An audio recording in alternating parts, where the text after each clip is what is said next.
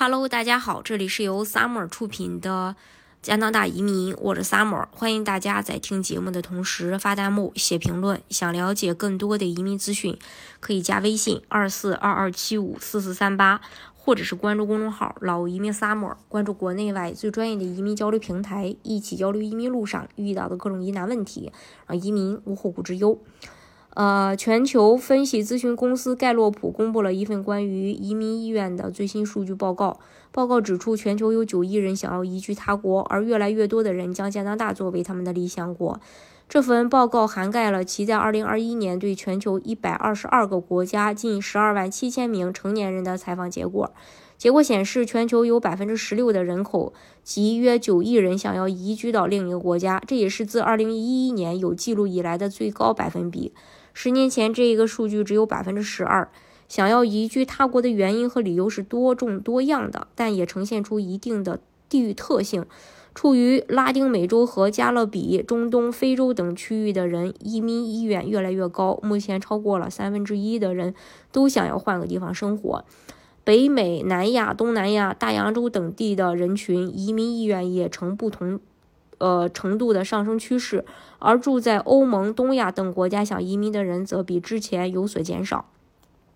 据统计，全球有十三个国家的人，约有一半以上的国民有移居意愿。在移民目的国的选择上，想去美国的人仍然是最多的，占比百分之十八。但是这比二零一一年的百分之二十二有了明显下降，可见最近几年美国的吸引力大不如以前。加拿大依然是稳居第二，但是想移居到这里的人有了大幅度的提升，从原来的百分之五上升到了百分之八，也就是说，全球大概有七千四百万人把这里作为自己的理想国。另外，欧洲也有很多人想去的地方，呃，德国、西班牙、英国、法国都排名比较靠前的目的地，全球这个嗯移居目的国的 top 十。那移民加拿大的理由其实有很多种，一个呢就是，嗯，对大多数新移民来讲，到达一个新的国家，有一份靠谱的工作才是安身立命的根本。加拿大长期以来一直存在劳动力短缺的问题。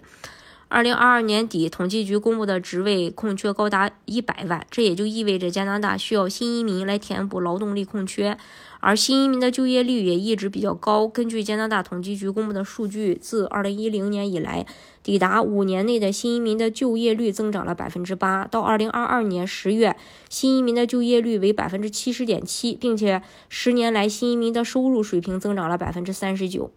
还有教育水平，教育水平的话，加拿大一直都是免费的十二年，呃，这个义务教育，当然是公立的学校，还有各种津贴呀、补助啊，呃，还有这个全民免费医疗。同样的，就是在加拿大看病基本上是不用不需要花钱的。还有完善的移民体系，加拿大本身就是一个移民国家，有着将近，呃。大大小小的项目吧，一百个左右。还有就是加拿大是尊重多元文化的，在加拿大你看到你会看到有不同的种族、不同的宗教、不同文化的人共同生活在加拿大。还有就是